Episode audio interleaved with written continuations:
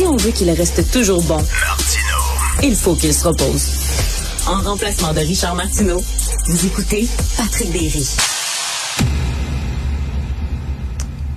Donc, ça recommence encore pour euh, la COVID, les mesures sanitaires. Je voulais revenir sur certaines déclarations que le premier ministre a faites pour euh, mettre en contexte. Euh, il y a dix jours, le 10 décembre, M. Legault avait dit c'est sous contrôle. Et on venait de revoir 2000 cas par jour pour la première fois en presque un an. La dernière fois, c'était en janvier. Et évidemment, bon, c'était pas sous contrôle, on, le voyait.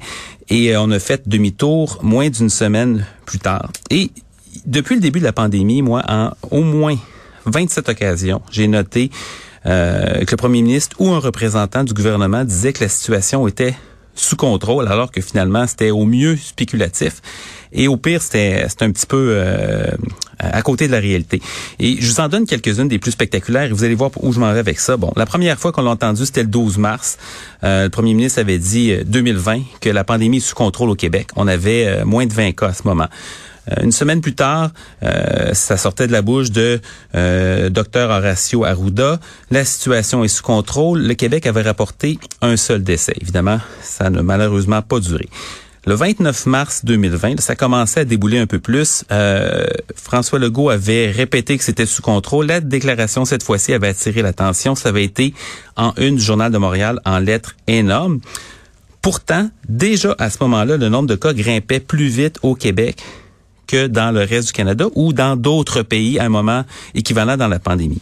Le lendemain, le directeur de la santé publique a dit répéter la situation est sous contrôle. On avait environ une trentaine de morts à ce moment-là. On disait que le profit des décès c'était attendu, c'est normal, c'était des années qui demeuraient en CHSLD.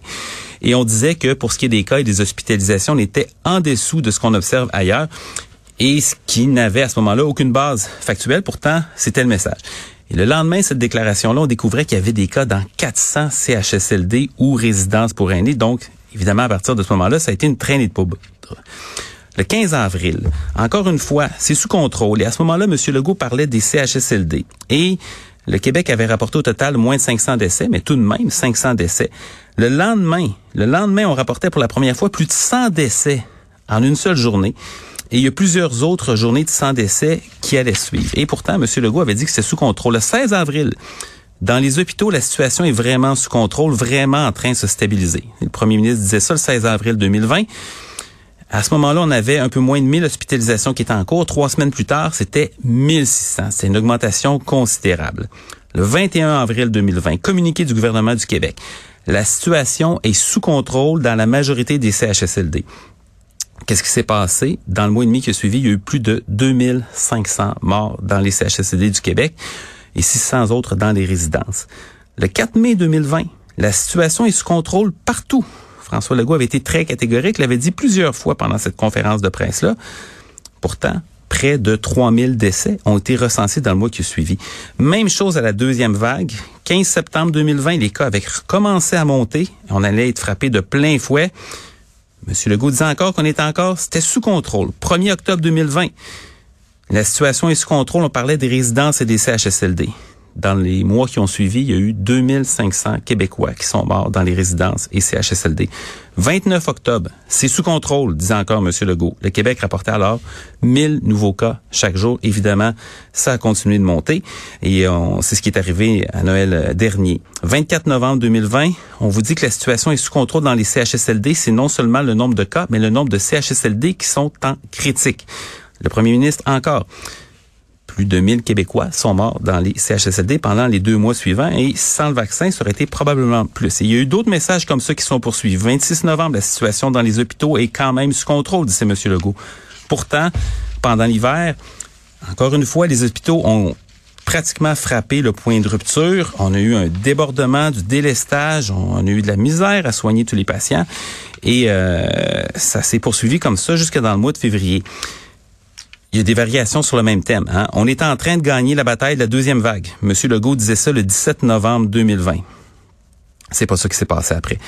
Euh, le Québec résiste aux variants. Le Québec résiste à la troisième vague. Ça, c'était le 23 mars 2021. Et euh, encore une fois, c'est pas ça qui est arrivé. Deux jours après, pourtant, M. Legault répétait que c'était encore sous contrôle. Le 6 avril, quelques jours plus tard, le gouvernement fermait des centaines d'écoles et des milliers de commerces dans plusieurs régions. Pourtant, le même jour, le premier ministre disait que la situation est encore sous contrôle. Qu'est-ce que ça montre? Le premier symptôme, c'est que on ne comprend toujours pas, rendu à la quatrième ou à la cinquième vague, que une pandémie, ça bouge vite. Il faut anticiper, surtout quand une progression qui est exponentielle. Si on attend que les hospitalisations, les décès montent, il est trop tard pour agir. Hein. C'est un peu le feu de cuisinière qu'il faut éteindre à ce moment-là et pas attendre qu'il soit dans les murs. Et là, il semble qu'on l'a pas encore compris. Mais le deuxième symptôme qui est plus important, c'est il y a une espèce de maladie politicienne de toujours vouloir embellir la réalité. Et un politicien gagne des élections en cherchant à plaire, puis conserve le pouvoir en rendant les gens heureux. On n'aime pas ça déplaire en politique, c'est comme un réflexe. En temps de crise, parfois, ça devient un problème. Et ça prend un politicien assez fort pour dire que ça va mal et agir de façon proactive avant que ça soit trop grave, avant justement que le problème soit hors de contrôle.